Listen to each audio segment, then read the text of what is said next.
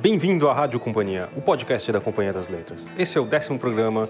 Hoje temos dois assuntos.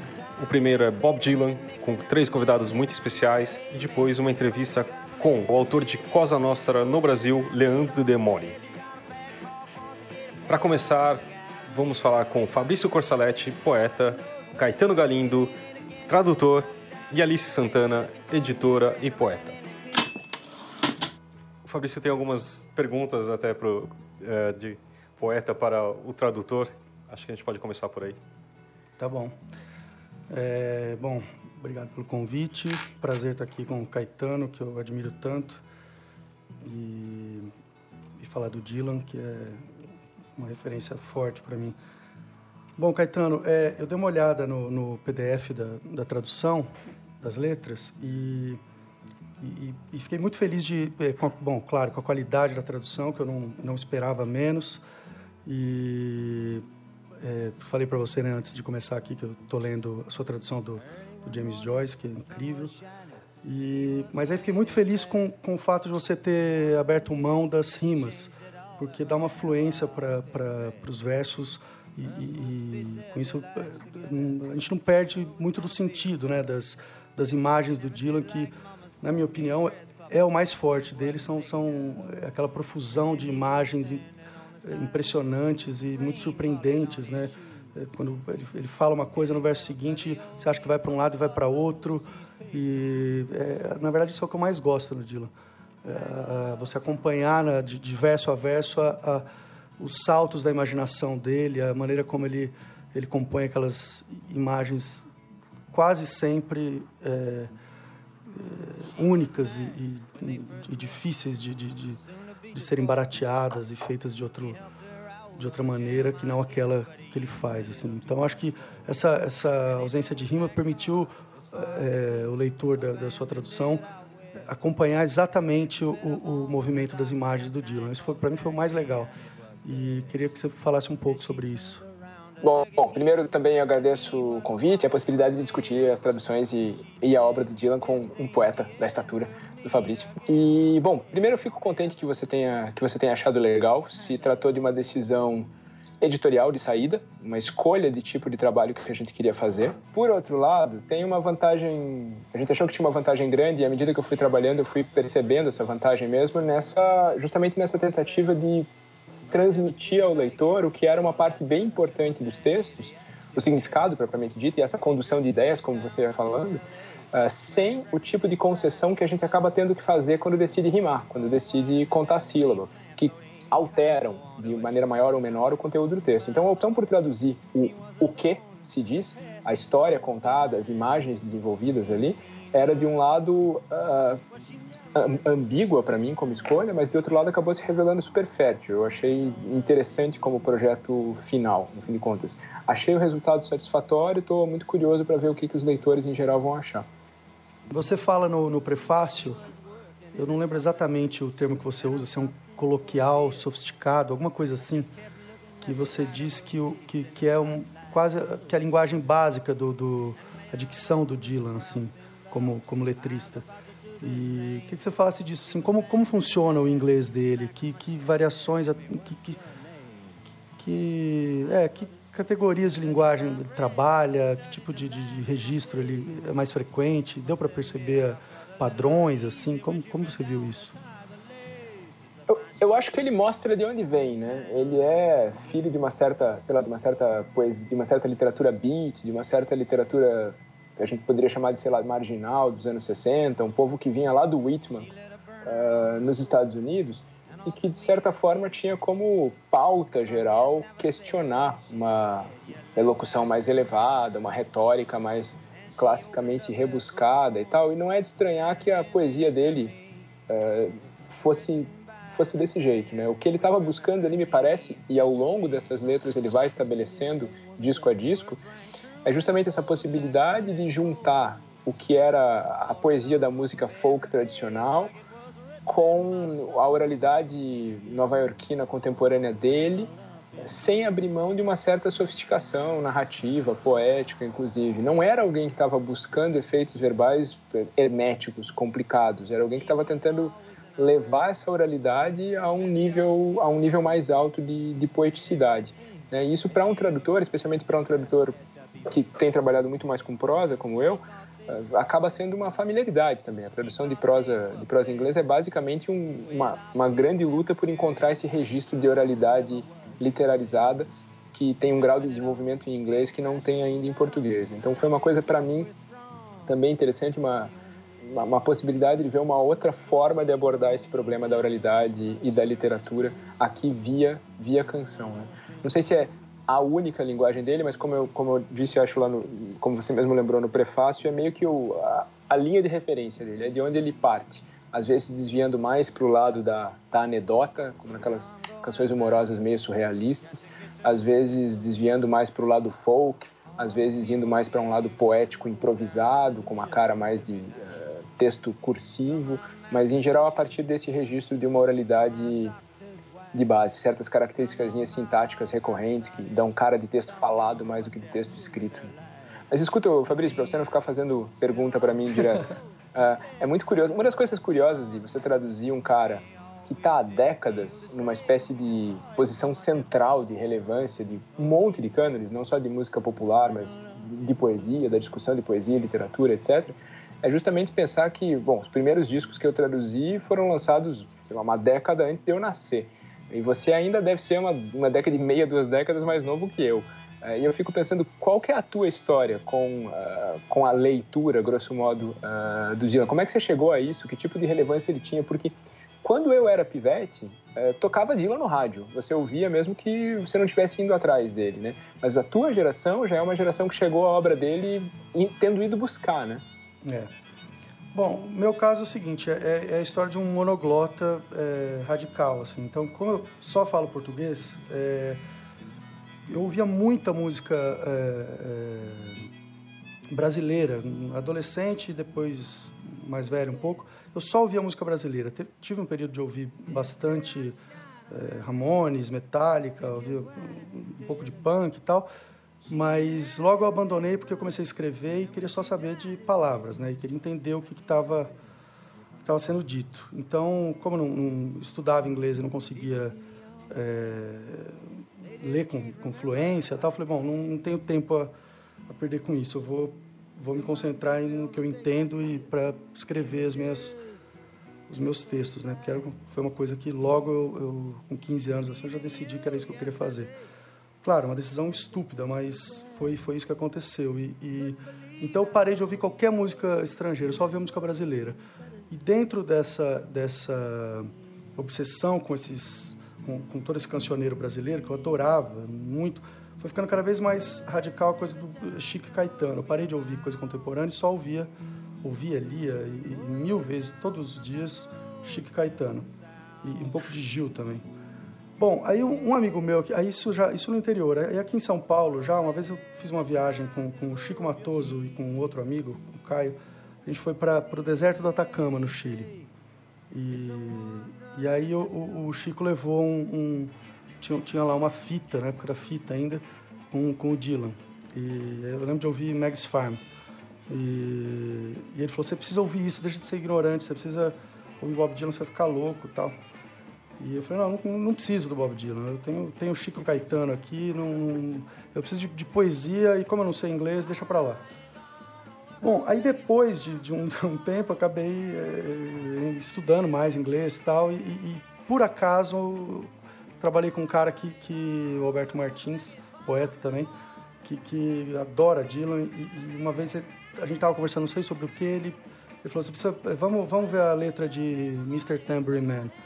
E aí foi a partir daí, isso faz uns 12, 13 anos, que eu comecei a, a me interessar e atrás coincidiu com aquele filme do, do Scorsese, o No Direction Home, e aí fiquei completamente apaixonado, conheci uma pessoa que também eh, adorava isso, comecei a fazer sessões de, de, de leitura das letras do Dylan. A gente ouvia música e, e, e, com a minha namorada a gente traduzia. Então, assim, eh, eu fui voltar a estudar inglês por causa do Dylan, foi meio isso. E, e, aí meu inglês basicamente só dá para o Bob Dylan. Eu, fico, eu, eu, eu, leio, aí fui ler tudo dele, tal, quatro, cinco vezes o, o, o, Crônicas e por aí vai. Então, mas aí de lá para cá eu comecei dele já velho, já comecei, eu comecei a ver de, de trás para frente. E, mas tinha muito interesse em literatura é, beatnik, tudo isso. O que me interessa nele mesmo é, é, é a liberdade magética, assim. Eu acho impressionante, assim. A, isso mudou, assim, a minha percepção de, de, de, Adoro a voz, adoro a personalidade, tudo isso. Mas o que, o que eu mais gosto mesmo é, é como ele, ele, ele cria as imagens, como ele estrutura as letras com imagens aparentemente que, que não se conectam e depois você vê uma conexão ali por trás, às vezes não vê, às vezes vê. É, isso me deu uma enorme liberdade como autor, assim, mudou, acho que mudou muita coisa no que eu fazia. E claro que isso não é grande qualidade do Bob Dylan, mas para mim... eu conheci o Bob Dylan muito tarde também, por, acho que é um pouco parecido isso. Eu, eu encanava que eu não queria saber inglês ou eu não conseguia aprender. Aí acho que depois de, sei lá, 20, quase 20 e tantos anos, eu fui aprender e uma, eu lembro que uma vez eu estava viajando sozinho, ouvindo um fone. De repente, sei lá, porque eu estava num iPod e tinha Bob Dylan. Só que não era alguém, uma música, um músico que me interessava tanto. Só que acho que a primeira vez que eu estava ouvindo, assim, atentamente, para entender a letra, aí eu vi Blowing the Wind. Aí acho que era uma coisa da idade também, não sei. Que de repente tudo encaixou e falei assim: é isso, né, esse cara. Aí, aí eu fiz todo o caminho inverso também, quer dizer eu, eu tenho 40 e tantos anos, aí, tipo, toca, eu ouvi o Dylan no rádio, só que você assim, ah, só que eu não entendia, para mim era só, só, entre aspas, a música. Só que acho que do livro dá para perceber que a letra, que eu acho que é, pelo menos para mim, é que é o mais interessante dele. Essa toda a construção, a, a coisa do poeta mesmo, que eu acho que é impressionante. Blowing the wind, sopra no vento. Quantos caminhos há de um homem percorrer? antes de se dizer que ele é um homem. Sim, e quantos mares há de uma pomba branca navegar, antes de adormecer nas areias? Sim, e quantas vezes voarão as bolas de canhão, antes de serem proibidas para sempre? A resposta, meu amigo, sopra no vento. A resposta sopra no vento. Quantos anos há de uma montanha existir, antes de ser levada pelo mar? Sim, e pelos quantos anos pode um povo existir, antes do direito de ser livre? Sim, e quantas vezes pode um homem virar a cabeça e fingir que simplesmente não enxerga? A resposta, meu amigo, sopra no vento. A resposta sopra no vento. Quantas vezes há de um homem erguer os olhos antes de poder ver o céu? Sim, e quantos ouvidos há de um homem ter antes de poder ouvir os gritos? Sim, e quantas mortes há de haver antes de ele saber? Que gente demais já morreu. A resposta, meu amigo, sopra no vento. A resposta sopra no vento. E você, Caetano? É, eu, te, eu tenho 43 também, né? Então, é o que eu falei, tocava no rádio. Eu lembro de tocar uma coisa ou outra no rádio. Eu era, eu sempre fui muito mais ligado à música do que a do que a letra. Desde eu, eu estudava música e tal, passei um tempão da vida fazendo isso. E era muito estranho porque musicalmente ele não tem lá eu não achava que ele tinha grandes coisas que me encantassem. Assim, eu estava lá ouvindo Led Zeppelin, estava ouvindo punk de novo, tal, não estava ouvindo esse tipo de coisa. E passei anos sem, sem me interessar muito por isso. Uh, eu lembro só, tem uma memória muito nítida de ouvir Lay Lady Lay no rádio e ficar pensando, pô, como é que o cara fez uma letra que parece que quer dizer alguma coisa? Também não sabia Dufas em inglês mas que no fundo parece só um barulhinho legal, né? Eu achei muito divertida a ideia de transformar um verso em uma coisa que parecia quase um vocalize, assim, mas na verdade tinha algum sentido. Mas isso, é, isso é uma coisa engraçada em música pop, né? O, o, quanto ela sempre fica marcada a lugares, ligada a lugares, marcada na vida. A gente estava uhum. no Atacama, eu estava na frente do, do bar da, da, da, tia do meu pai, enquanto eu ouvia essa música pela primeira vez.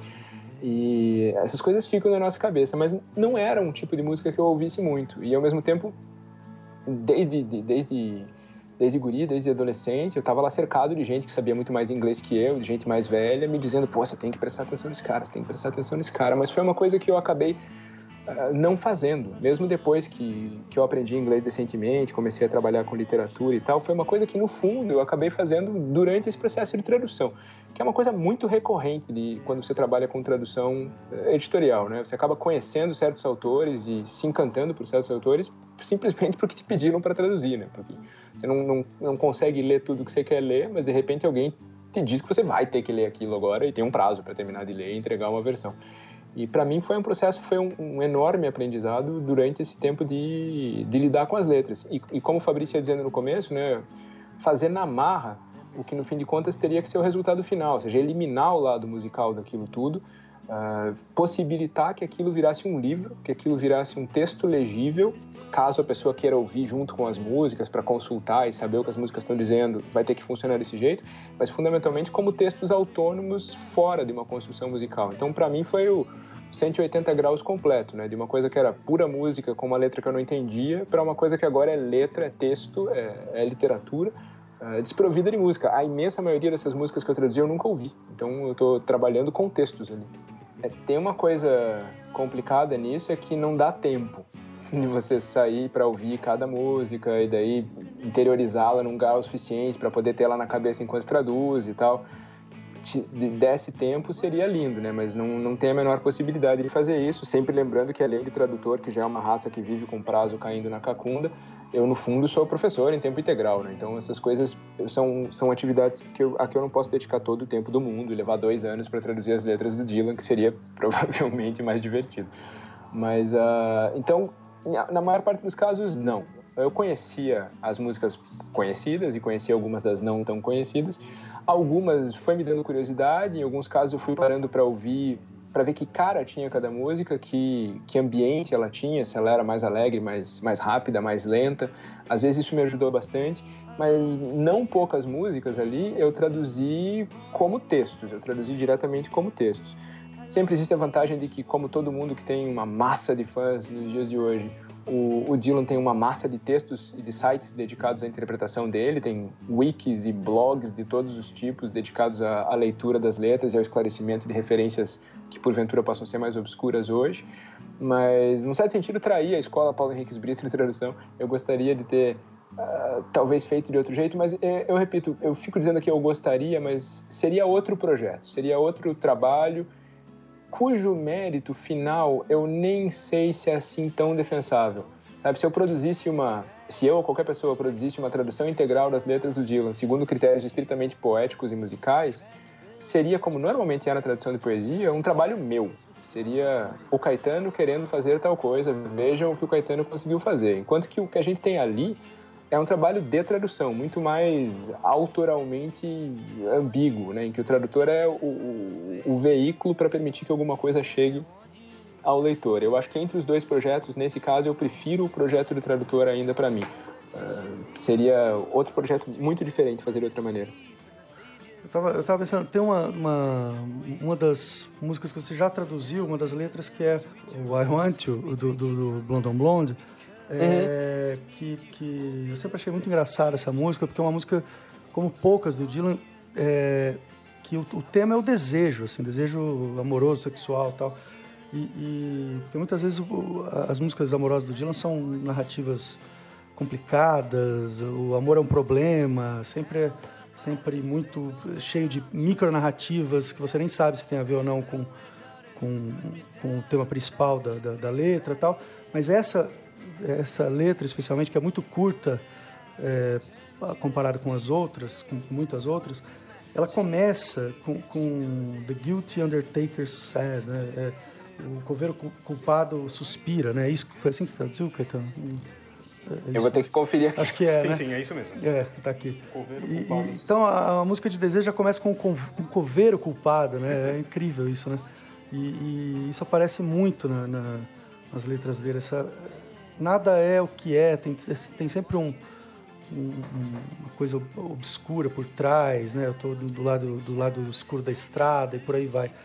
É, essa foi uma das, é uma das coisas que eu gosto nele. Não, não, não é uma coisa muito certinha, muito resolvida. O sentimento nunca é muito direto, sempre tem mil eh, complicações e, e, e é uma das coisas que eu gosto nele. Essa coisa da, das fases, só para entrar no, no trem dessa história, eh, é realmente muito interessante. E, de um lado, a gente percebe essas mudanças, sei lá, nessa coisa da, das imagens que, que, o Fabrício mencionou, que às vezes ele coloca em overdrive, né? Você pega, sei lá, uma letra como a de Jokerman, que no fundo quase parece ser um exercício propositado de geração de imagens chocantes e disparatadas, né? Uma atrás da outra, uma em cima da outra, que de fato para só dá para ler no papel, não tem a menor possibilidade de você acompanhar aquilo com qualquer grau de fertilidade enquanto ouve como uma canção, com embalo e música, etc, etc. Mas uma coisa que me chamou muita atenção na, durante a tradução é que se você ficar ouvindo os discos em sucessão, você percebe uma mudança, vários tipos de amadurecimento, de escolhas de caminhos diferentes, do cara que era de início um trovador folk, depois vira uma coisa eletrificada, depois transforma numa versão mais refinada daquilo, para depois virar mais pop, para depois renegar esse lado pop, etc, etc. Mas você percebe essa evolução, no sentido qualquer do termo, nas próprias letras. Né? As letras vão mudando muito. Ele vai abandonando certos modelos, encontrando novas formas, mudando de temas, mudando de extensão. Tem discos com letras sistematicamente muito breves. No disco seguinte, as letras imensas voltam. Os versos cre crescem, os versos diminuem. Essas imagens mais selvagens, durante um certo período, ficam num segundo plano e outras coisas, uma discursividade mais direta aparece. É, eu não tá tudo certo que eu não fiz uma, uma leitura tão detalhada das letras de algum outro de algum outro cantor, de algum outro compositor, mas eu não lembro de um exemplo de alguém que tenha repensado tão claramente o que representa escrever uma letra de música disco a disco e pensado em projetos diferentes uh, ano a ano, frequentemente com intervalo de poucos meses entre entre um disco e outro. Uh, não se trata de alguém que estava produzindo no ponto morto, né? Era definitivamente alguém que estava repensando o que era fazer aquilo e como fazer aquilo de maneiras uh, de maneiras mais novas, de maneiras que, que lhe parecessem mais interessantes. Depois de você conhecer a obra aqui que te chamou mais atenção, alguma letra em especial que você que você não conhecia ou que você começou a gostar mais? Ah, teve, não, teve o caso de Visions of Johanna, que eu se tinha ouvido, tinha esquecido, e quando fui traduzir, tive o foi, foi o meu grande momento de aquilo que o David Foster Wallace fala do sujeito assistindo o jogo do, do, do Roger Federer na, na, televisão e de repente joga pipoca para cima e cai de quatro no tapete e a, a namorada dele entra assustada na sala, assim, o que que aconteceu? Teve só teve esse momento nessa na tradução dessa dessa dessa música que eu pensei, Cacilda, o que que está acontecendo aqui? Porque é uma letra muito estranha, muito difícil de fechar uma narrativa, tem imagens muito bonitas, tem imagens mesmo visuais muito bonitas e, e, imagens poéticas muito interessantes. É difícil de acreditar que alguém tenha proposto aquilo como letra de uma canção. É uma coisa que vai passar batida para a maioria dos retardados que nem eu, que só ficam ouvindo a música e, e cantarolando. É muito complexo, é muito interessante, é liricamente muito bem resolvido. Ali foi um momento que eu uh, dei um passo atrás e gastei bem mais tempo naquela letra do que provavelmente deveria, porque eu tive a impressão que tinha alguma coisa muito especial ali. Foi uma música que entrou para minha lista agora, depois desse trabalho todo. Essa é, da, é das grandes, né? Que tem a, tem a, você falou em imagem visual, tem a, a aquela incrível imagem do, no, na estrofe que ele começa falando que o, dentro dos museus o infinito vai a julgamento, né? E uhum. tem a, a imagem da, da, Mona Lisa, né? Com, com o blues da estrada. Você pode que ela também está cansada da estrada pela maneira que ela sorri, né? Acho que você traduziu assim, se eu não me engano. Visões de Joana. Não é a cara da noite vir com truques quando você está tentando fazer tanto silêncio? Estamos ali naufragados, apesar de fazer o melhor para negar. E Luíse segura um punhado de chuva e te provoca a duvidar dele. Luzes brilham no apartamento do outro lado. Neste quarto tossem os canos do aquecimento. A estação de música country toca baixo, mas não há nada, nada no fundo para desligar. Só Luiz e seu amado tão entrelaçados e essas visões de Joana que me tomam a mente.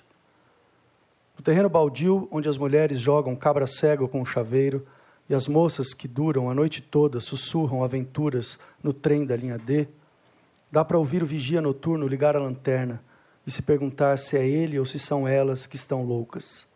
Luiz, ela é bacana, ela só está por perto, é delicada e parece o espelho, mas só deixa conciso e deixa claro demais que Joana não está.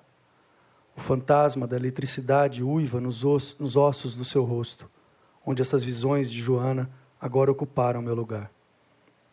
Agora, garotinho perdido, ele se leva tão a sério, se gaba de sua tristeza, gosta de viver perigosamente. E quando menciona o nome dela, ele me fala de um beijo de adeus. Ele tem muita coragem para ser tão inútil e tudo mais, balbuciando bobagens para a parede enquanto eu estou no corredor. Como é que eu posso explicar? Ah, é tão difícil de se acertar. E essas visões de Joana que me fizeram passar a noite em claro. Dentro dos museus, o infinito vai a julgamento.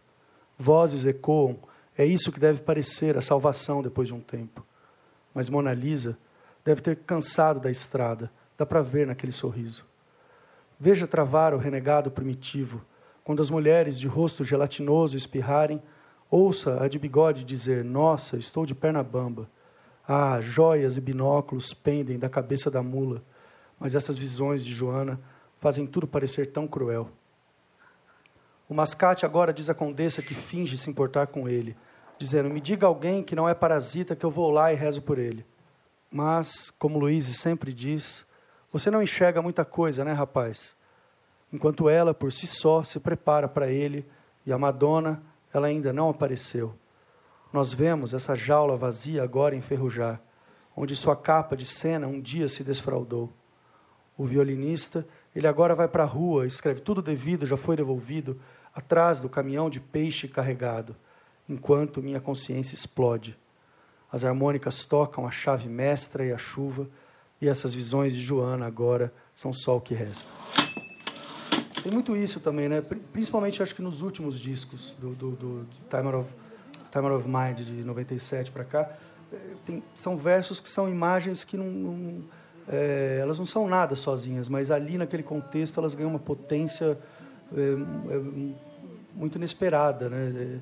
São, são falas que, que sobrepostas vão ganhando uma, uma força poética, né? Como isso, né? Pode ser só uma uma luz, mas pode também não ser só isso, né? O disco de, de 2001, o, o, Amor e Roubo, lá também tem muito. Aquela Mississippi tem essas, esses versos que ele diz que tentou fazer a música inteira só de, de, de chave de ouro, uma letra inteira de, de, versos matadores. assim São todos independentes, mas se acumulam. E, e o verso 1 um da, são estrofes de quatro versos. O, o primeiro verso sozinho é uma coisa, ele com o segundo eh, já é outra coisa, já forma uma terceira é, ideia e depois é, os dois o primeiro disco da, da estrofe com somado ao, ao, ao, segundo também já forma uma quinta sexta é, imagem assim é incrível né? É é, é alguém que está pensando em grande escala né? Isso é isso é relevante. Eu, eu, lembrei agora de uma uma outra música que eu não conhecia que eu fui ouvir até na época que chamava Eternal Circle que ficou como ciclo eterno que ela é toda ela é uma imagem muito bonita, porque é, é basicamente um indivíduo cantando. Você imagina um barzinho enfumaçado, um porão de, de Nova York. E enquanto ele está tocando violão e está cantando, ele percebe uma menina olhando para ele. E a música é super bacana, porque a música se passa nesse momento de ele não quer terminar de tocar a música, porque a música é longa, ele tem que ir até o fim mas a menina tá ali e ele queria. Aquele momento é mais importante, mas a música tem que continuar existindo e você tá ouvindo a música que fala disso. Ela é, é como que meta literariamente divertida. Assim, um momento, eu lembro que eu achei um momento bonito quando eu traduzi também, essa coisa do, do músico no palco meio que condenado a estar tá ali tocando aquela música, enquanto no fundo o que ele queria é estar tá com aquela menina que só tá ali porque ele tá cantando a música.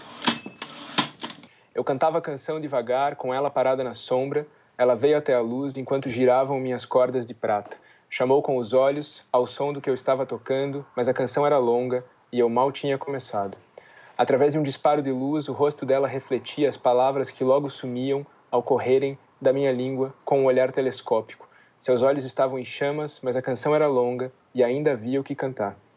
Meus olhos dançavam num círculo em volta do seu contorno claro, ela com a cabeça de lado, ela me chamava de novo. Enquanto a melodia se afastava, ela respirava pesado no eco, mas a canção era longa estava longe do fim. Dei uma olhada para o violão e toquei fingindo que de todos os olhos ali não enxergava nenhum, enquanto as ideias dela batiam forte como a ponta de uma seta, mas a canção era longa e tinha que ser cantada. Quando a melodia finalmente se fechou, eu larguei o violão, aí procurei a garota que tinha ficado tanto tempo, mas sua sombra não estava mais ali, por mais que eu buscasse. Então peguei o violão e comecei a próxima canção. O Caetano, você já, já começou a traduzir as, a, a, segunda parte das letras? Tá entregue já, na verdade. Ah, tá. Então você traduziu o Blind the Tracks? Aham, tudo. Ah, que legal. Aquele disco é incrível também, né? Essa coisa da, das letras, porque é um, é um, dos clássicos dele, né? Mas que tem uma, uma, uma viagem que ele tava, começou a pintar nessa época, pouco antes. Uhum. E, uhum. e, ele diz que, que queria... Tem duas histórias engraçadas nesse disco, que ele disse que queria fazer letras como se fossem pinturas, que você pudesse ver simultaneamente vários trechos do, da letra, como da história. É. Como quando você olha um quadro, você pode olhar para o quadro inteiro ou só para um detalhe. Uhum. Isso tem, tem consequências interessantes do, do ponto de vista da, da escrita, né? De, ele muda o narrador, ficam, são várias é, colagens de, de, imagens, assim, com mudanças do narrador. Uma hora é, fala na primeira pessoa, uma hora na, é, na terceira, e aí essa, você percebe que essa terceira é a primeira pessoa também. E, mas aí tem uma coisa engraçada que ele fala que esse disco não é, não é autobiográfico, né? É, são, é baseado em contos do Chekhov, né? É. Essa, essa coisa do narrador já é relevante lá para a própria Visions of Johanna, né? Você fica pensando quem que está enunciando aquele discurso no momento, quem que está falando aquilo, num momento ou, ou no outro. É bem, bem interessante. Agora você falou do Blood on the Tracks e começa por aí, né? O problema começa em como traduzir os títulos dos discos. É. é porque... Blonde on Blonde é... você traduziu brilho outro brilho, né? Para manter o Bob, né? É, é, o Blonde on Blonde é uma catástrofe, né? É, é justamente isso. A única opção ali foi tentar manter as iniciais de Bob, porque não, ele mesmo bom, em entrevista só não conseguiu dizer nada muito melhor do que isso até hoje, né? Não acho que o título era para querer dizer Bob, de, de qualquer maneira. E Blood on the Tracks é uma desgraça também, né? Porque tanto pode ser, sei lá, track trilho, track rastro, track faixa de um disco, tem sangue nas faixas, sangue nos trilhos, sangue no rastro, danou-se, né? Você como não tem ficou? muito o que fazer. Ficou? Começa antes de, antes de abrir o disco já tem problema. E como ficou a tradução? Do Blood on the Tracks? É. Não lembro, eu não lembro. Eu tô dando a busca que eu já vou achar. O meu computador lembra pra mim. Sangue nas faixas ficou. Faixas é razoavelmente ambíguo e daí dá conta do sentido LP, pra quem ainda lembra de LP. Não, tá voltando, acho que tudo bem. E vocês é, acham que tem alguma característica do Bob Dylan que se destaque nessa primeira fase, até 74? É, essa, essa, primeira fase são umas três é, fases, né? Fases, é a primeira folk, depois tem a coisa da guitarra, que eu acho que as letras mudam também, já tem uma coisa muito mais surrealista e, e sarcástica. E depois, depois tem a coisa é, country mesmo, né? Do, do, do John Wesley Harding. Tá certo, Caetano? Não, é exatamente isso. É, é, aquilo, são movimentos diferentes. E é um intervalo pequeno de tempo durante o qual o cara gravou uma cacetada de disco e que já demonstra uma, uma angústia, um cara que não estava querendo fazer a mesma coisa. E teria sido muito fácil para ele ficar fazendo a mesma coisa, né? Como a gente sabe, aliás, foi difícil mudar. Quiseram bater nele quando ele mudou, etc.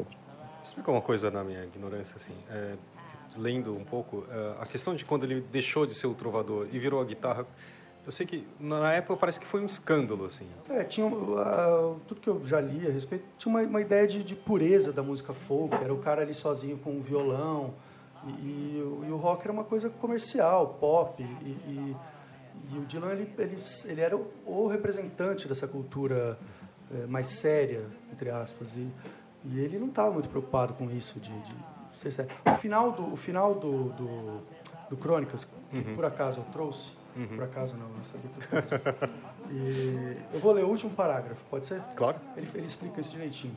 Mas aí ele, enfim, ele entra com, com a guitarra, mas a, eh, não é só a guitarra, as uhum. letras dele também estavam mudando, a consciência do, do, de mundo dele estava mudando. Então, não existe nenhuma contradição propriamente dita eh, nessa mudança. Existe um choque do, das pessoas que não queriam que ele mudasse, eu acho. Né?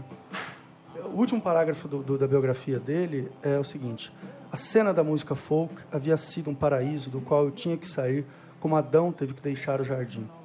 Era simplesmente perfeito demais. Dentro de poucos anos se desencadearia uma tempestade de bosta. As coisas começariam a ser queimadas. Sutiãs, certificados de alistamento, bandeiras americanas, pontes também. Todo mundo estaria sonhando em se dar bem. A psique nacional mudaria e, em muitos aspectos, lembraria a noite dos mortos-vivos.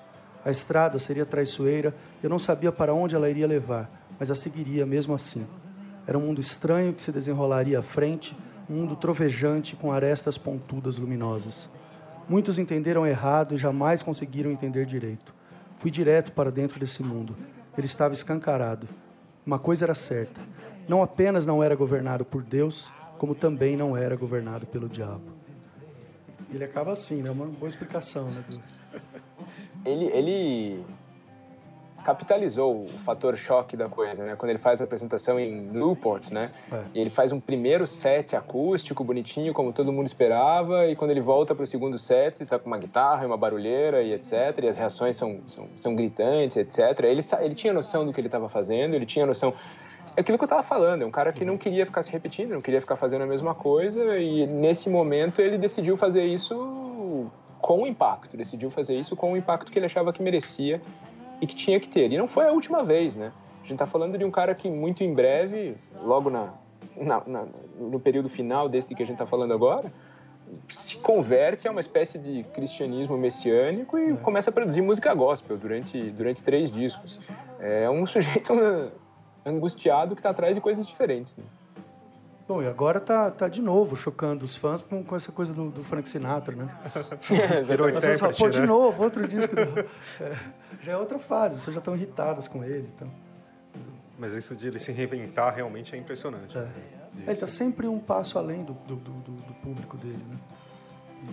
E, e outra coisa, é, é assim, uh, tu, acho que para quem conhece a música tanto, mas uh, só lendo, você acha que realmente uh, dá para ver a importância da, ou, da relevância e de como ele escreve bem? É isso? Olha, pessoalmente eu acho o seguinte sobre letra de música. Eu sou totalmente é, fã desses poetas da música. Eu falei Chico, Caetano, sei lá, Noel Rosa, Bob Dylan, etc. Leonard Cohen. Mas é, eu acho que não é para eliminar a música. A, a, né, o suporte do, do, do a, o objeto artístico que esses caras produzem é a canção, com, uhum. com com melodia, com instrumento, instrumentação, etc. Eu, eu não acho que precisa fazer isso para provar que ele é um grande letrista. Você, quando você ouve o cara cantar um verso genial, o verso não deixa de ser genial porque tem música. Claro, certo? é mais. A questão é, é, potencializa, etc. Mas, não, a questão é, é, tão evidente que é um trabalho poético com a linguagem, uhum. que chamar ou não de poeta, para mim, tanto faz. Pode chamar de letrista, mas é um letrista genial. E, e o trabalho dele com, com com a linguagem, para mim, a, questão é essa para mim, faz dele um grande escritor. Um grande escritor no sentido mais abrangente, de um cara que trabalha com as palavras. Ninguém uhum. tem dúvida de que o, o Bob Dylan é, é, um artista das palavras. Ninguém acha que ele é só um músico. Tem que ser muito maldoso para achar que o cara é só um músico. Né? Uhum. E, por outro lado, eu acho que ler só as letras, para quem não, não, não conhece a, a, as melodias, etc., como, como o próprio Caetano falou que não conhecia algumas das músicas, é, acho que deve chamar atenção. Eu não, eu não sei muito bem isso, porque todas as letras eu fui ouvindo depois de fui, fui ver depois de ouvir as músicas. Então eu, eu vejo assim, é, a questão é não precisa tirar a música, mas se tirar, como agora vai sair o livro, uhum. eu acho que deve deve convencer de que é alguém que está muito empenhado ali no, no trabalho poético. Agora tem, tem tem, tem regras diferentes, canção, é, letra e, e, poema. Né? O uhum. poema uhum. se sustenta com outras, com outras, é, com outros artifícios, né? E, e, não tem, não tem melodia, não tem a métrica é dada pela, pelas sílabas, não pelo, pela melodia, etc. Enfim, é, é, é o que eu acho. Ah, eu, eu, queria ler a Chapeuzinho de Pele de Leopardo, adoro essa isso foi uma desgraça ele traduzir, porque não tem nome em português para pillbox hat. O, o pillbox hat é aquele chapéu da, da Jack Kennedy? É, né? Exat, exatamente. Deu vontade é. até de traduzir como aquele chapéu da Jack Kennedy. É, poderia. O Tom Zé faria isso. Isso. Bom, eu adoro isso aqui, porque tem várias... Ah, sei lá, tem, tem muita coisa do Dylan que está nessa música que é... Tem um, tem um, é, já é a fase dele, é, é do Blonde on Blonde, que é... Uhum que é ele no auge da coisa rambodiana, anárquica, é, beatnik, tudo isso. E, e tem, tem um sarcasmo total, assim, né? uma música de ciúme, que a mulher está com outro tal. E, e essas imagens malucas é, que ele manipula de uma maneira que você fala, puta, como chegou tão longe com uma bobagem dessa, né? O chapeuzinho de pele de leopardo. Então, é, Bom, estou vendo que você está com seu chapeuzinho de pele de leopardo novo em folha. É, eu estou vendo que você está com seu chapeuzinho de pele de leopardo novo em folha. Bom, você precisa me dizer, querida, como é que fica a sua cabeça embaixo de uma coisa dessas, embaixo do seu chapeuzinho de pele de leopardo novo em folha? Bom, você fica tão bonita com ele, querida, posso pisotear o chapéu uma hora dessas? É, eu só quero ver. Se é daquele tipo bem caro, você sabe que ele se equilibra na sua cabeça exatamente como um colchão se equilibra numa garrafa de vinho. Esse seu chapeuzinho de pele de leopardo novo em folha. Bom, se você quiser ver o sol nascer, querida, eu sei onde. A gente sai e vê uma hora dessas. A gente fica ali os dois olhando, eu com o cinto enrolado na cabeça e você ali sentadinha com o seu, com o seu chapeuzinho de pele de leopardo novo em folha. Bom, eu perguntei ao médico se podia te ver. Faz mal para a sua saúde, ele disse. Sim, eu desobedeci as ordens dele e vim te ver. Mas acabei foi encontrando ele aqui, sabe? Nem me incomoda ele me passar a perna, mas eu queria mesmo era que ele tirasse da cabeça o seu chapeuzinho de pele de leopardo novo em folha. Bom, eu estou vendo que você tem um novo namorado. Sabe, eu nunca vi o cara antes. Bom, agora eu vi. Transando com você. Você esqueceu de fechar a porta da garagem. Você pode pensar que ele te ama pelo seu dinheiro, mas eu sei que, na verdade, o que ele faz, o que faz ele te amar é o seu chapeuzinho de pele de leopardo novo em folha. É demais, muito né? bom. Ficou muito boa a tradução. Foi legal ver a leitura, ver que funciona, porque, sei lá, duas coisas que aparecem o tempo todo nessa, nessa tradução são esses well, Ah, so, né? que viram bom, então, agora. E a gente sempre fica pensando, pô, será que ninguém vai achar pesado na hora de ler isso em português? Mas funcionou super bem na leitura, achei, que, ficou, achei que ficou bacana. Então, e a outra, sei lá, essas marcas do tipo eu vi ele, né, que a gente não deveria aceitar, mas que são super comuns no português oral e Não, são super, aceitar, eu tá acho, ótimo. correspondentes do inglês oral dele. Diga lá. Não, eu acho que tem que aceitar. Achei ótimo assim, essa marcação de oralidade. Muito bom. Maravilha. Gente, muito obrigado. Foi, foi, um, foi bem legal mesmo. eh, Participar da conversa foi muito bacana e ouvir os poemas e ouvir as opiniões de vocês foi, foi bem bacana. Tradutores são essas criaturas que vivem isolados e encerrados, assim, de repente ver uma repercussão e ver que a coisa fez sentido para vocês e ouvir esse sentido nas leituras, para mim foi uma, uma satisfação bem grande mesmo. Valeu, privilégio. Prazer te conhecer, Caetano. Parabéns aí. Obrigado, Caetano. Valeu, gente. Então, até mais. Até, Até mais. mais. Obrigado. Valeu, e agora vamos ouvir a entrevista de André Conte com Leandro Demori falando sobre seu livro Cosa Nostra no Brasil. Olá, aqui é André Conte, editor da Companhia das Letras. Bem-vindo a mais um podcast da companhia, da Rádio Companhia das Letras. Hoje estamos aqui com o jornalista Leandro Demori, eh, que acaba de lançar aqui pela companhia o livro Cosa Nostra no Brasil. É um livro reportagem, uma reportagem sobre as relações da máfia italiana com o crime organizado brasileiro, quer dizer, como a máfia italiana nos anos 70, principalmente, usou o Brasil eh, como rota internacional de drogas e as ramificações e, e- e consequências eh, que um personagem central dessa história, que é o Tommaso Buscetta, teve para a história geral da máfia. É, bom, bem-vindo aí, Leandro. Queria um pouco, antes de entrar na, mais no, no, no cerne do livro, queria que você contasse um pouco quem é o Tommaso Buscetta e por que, que você se interessou pela história dele.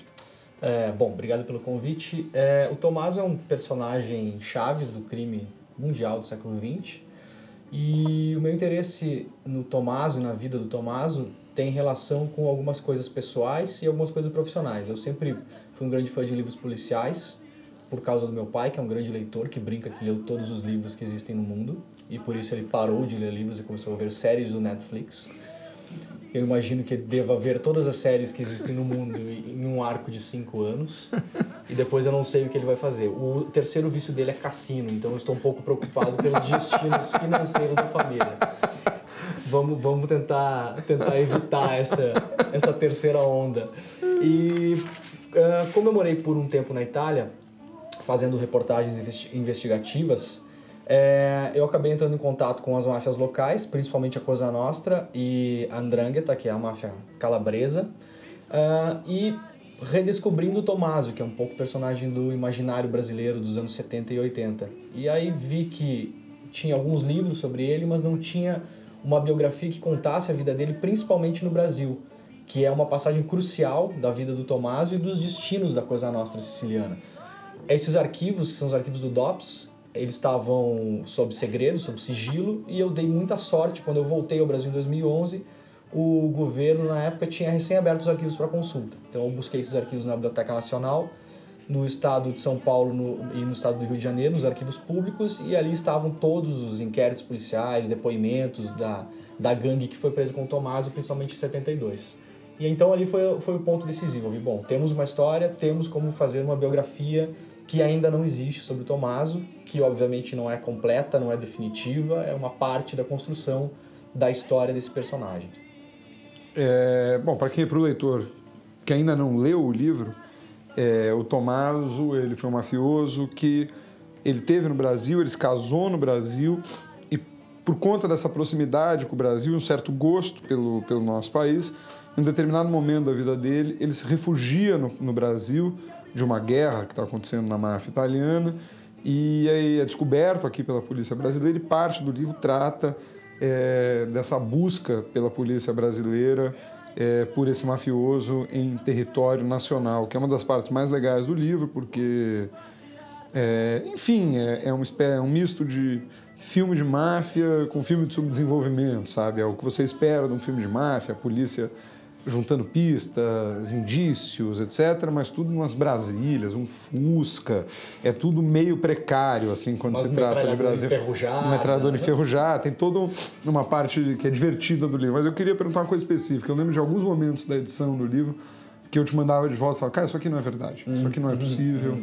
Isso aqui não aconteceu, isso aqui é muito fantasioso. Você sempre me dizia, não, foi exatamente isso que aconteceu. Tem uma cena maravilhosa do livro que é um cônsul que é convencido a traficar drogas, esquece a droga num porta-malas de um carro, perde o.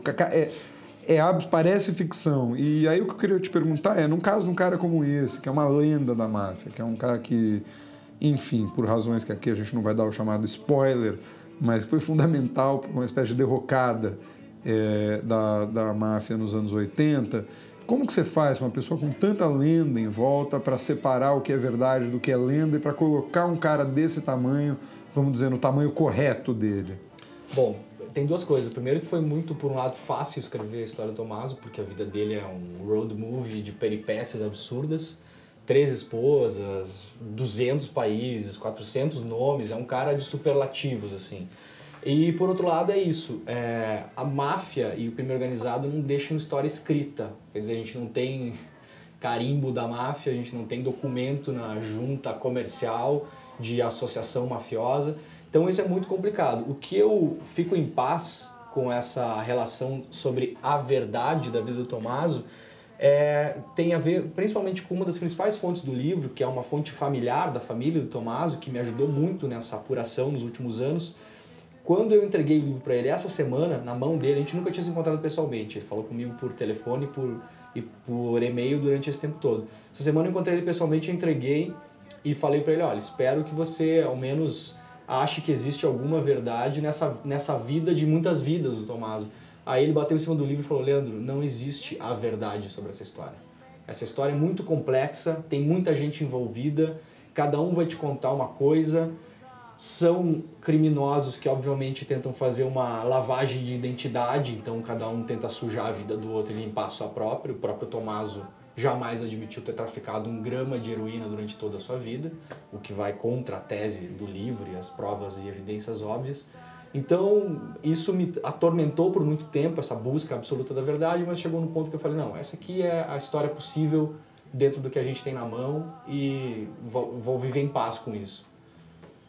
É, outra coisa que eu acho que chamou bastante atenção durante a leitura foi que a história do Tomás é uma espécie de história também do auge, declínio e queda do que nós conhecemos por máfia, quer dizer, do que seria uma máfia, vamos dizer, mais tradicional, que a gente vê em filmes como Os Bons Companheiros ou o próprio Poderoso Chefão, etc. Filme de máfia, como a gente está acostumado, Sopranos, enfim, me parece pertencer a uma espécie de universo compartilhado, vamos dizer, desses filmes e de, da maneira com que a máfia entrou na cultura popular, vamos uhum. dizer.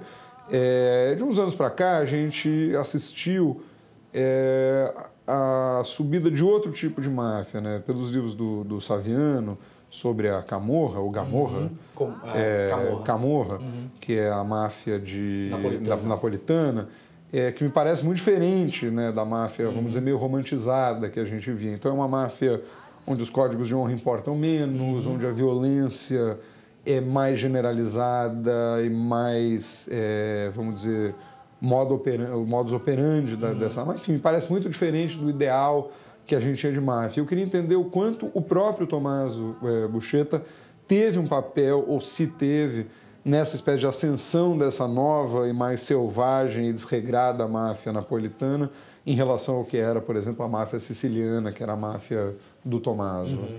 O Tommaso ele anteviu esse movimento já nos anos 80. Ele começou a perceber, é, claro, por interesses pessoais, de querer se descolar de alguns inimigos sanguíneos que, que o queriam ver morto, mas ele começou a perceber justamente quando a Cosa Nostra, que era eminentemente siciliana e familiar, de núcleos familiares, começa a iniciar napolitanos. Quando eles começam a fazer esse movimento, o Tommaso fala: vocês estão iniciando esses caras por quê exatamente? Porque a máfia, a Camorra sempre foi conhecida como uma máfia de rua, de briga de gangue, de faca na mão, e, e a, a Cosa Nostra não agia desse modo. Então ele começou a ver esses movimentos e começou a fazer a ligação direta com o tráfico de drogas.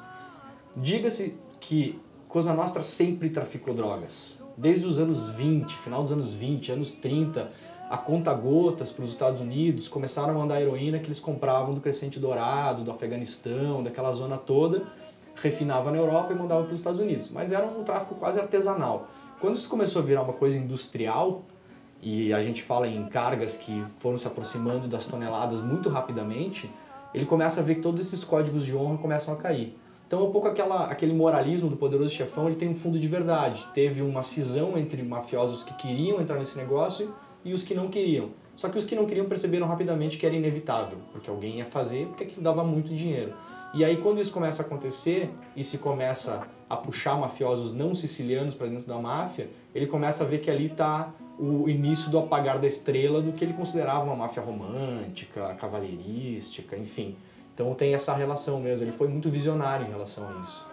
É, meio que me leva pouco à última pergunta aqui, é, a gente vê em livros hoje, como exemplo do, do Misha Glenn, também uhum. publicado aqui pela companhia, o Mac Mafia, que é um livro que trata, vamos dizer, da globalização do crime. É, o, o, crime como uma entidade internacional de forças múltiplas e, e interesses, às vezes, é, muito insondáveis, me uhum. parece, como o funcionamento do crime organizado mundial. É, nesse contexto, a máfia me parece ter menos importância. Assim, parece que os jogadores da, da, do grande mundo do crime mudaram e que italianos traficando drogas hoje são uma pontinha muito pequena, mesmo do próprio tráfico de drogas, do que é considerado o crime organizado mundial. É, é possível dizer que tem um dedo, vamos dizer, da trajetória do Tomaso nisso, ou que o fim do Tomaso pode representar, de certa forma, o fim dessa máfia, o começo de um crime que tem muito mais a ver com oligarquias uhum, russas uhum, e outro tipo de, de jogador no cenário internacional? Uhum. É, sem dúvida, ele estava num momento chave nessa, nessa, nesse movimento de globalização, com a, com a queda do muro de Berlim, isso acaba se alastrando. Hoje a gente tem máfia chinesa, turca, russa, né? a gente tem outras máfias atuando, nos Balcãs tem máfias muito importantes com negócios muito mais variados e talvez mais lucrativos do que o próprio tráfico de drogas. Inclui-se tráfico de armas, tráfico de seres humanos e tráfico de influência, que no Brasil, por exemplo, é o grande tráfico que a gente tem hoje é tráfico de influência. Tudo que a gente vê na política, isso nada mais é do que tráfico de serviços, né? Não são produtos, mas são serviços. E o, o Tomás, ele meio que representa essa, esse fim, e ele também, nos anos 90, quando em um momento da vida dele ele começa a tomar um caminho diferente, ele anteviu, como ele dizia, que a, a máfia está se mudando para Melano, como ele chamava Milão. Milão é a praça financeira italiana. Ele falou: a máfia vai ser isso aqui agora. Esses caras vão atuar desse jeito. Ela vai ser menos violenta fisicamente, vai ter um poder destruidor muito maior, só que ela vai se acoplar à economia tradicional. Tanto é que hoje a gente vê a Itália, acho que foi no ano passado, eles soltaram um report do Banco Central dizendo que estavam interessados em colocar o giro estimado da, das máfias italianas no PIB nacional. né? Porque isso faz sentido, absolutamente, porque isso é economia real. Né? Como, como você falou dos livros do Saviano, o que eles estão fazendo ali tem a ver com economia real, com o giro da indústria da moda, que vai desde o algodão até a praça mais chique de Paris. Então isso passa por uma cadeia produtiva gigantesca.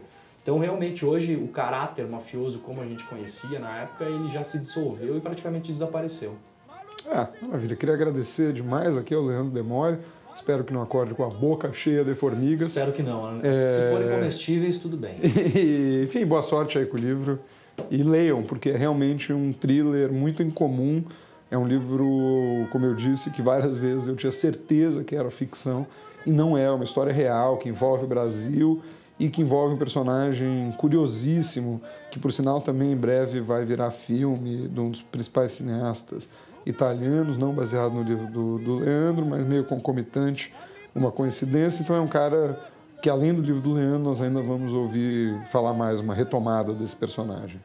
Valeu e, enfim, boa tarde, boa noite, bom dia a todos. Obrigado. Valeu, é isso por hoje. Qualquer sugestão, dúvida, escreve pra gente em radio.companhiadasletras.com.br ou pelas nossas redes sociais, aqui na descrição. Semana sim, semana não, a gente se vê por aqui. Falou!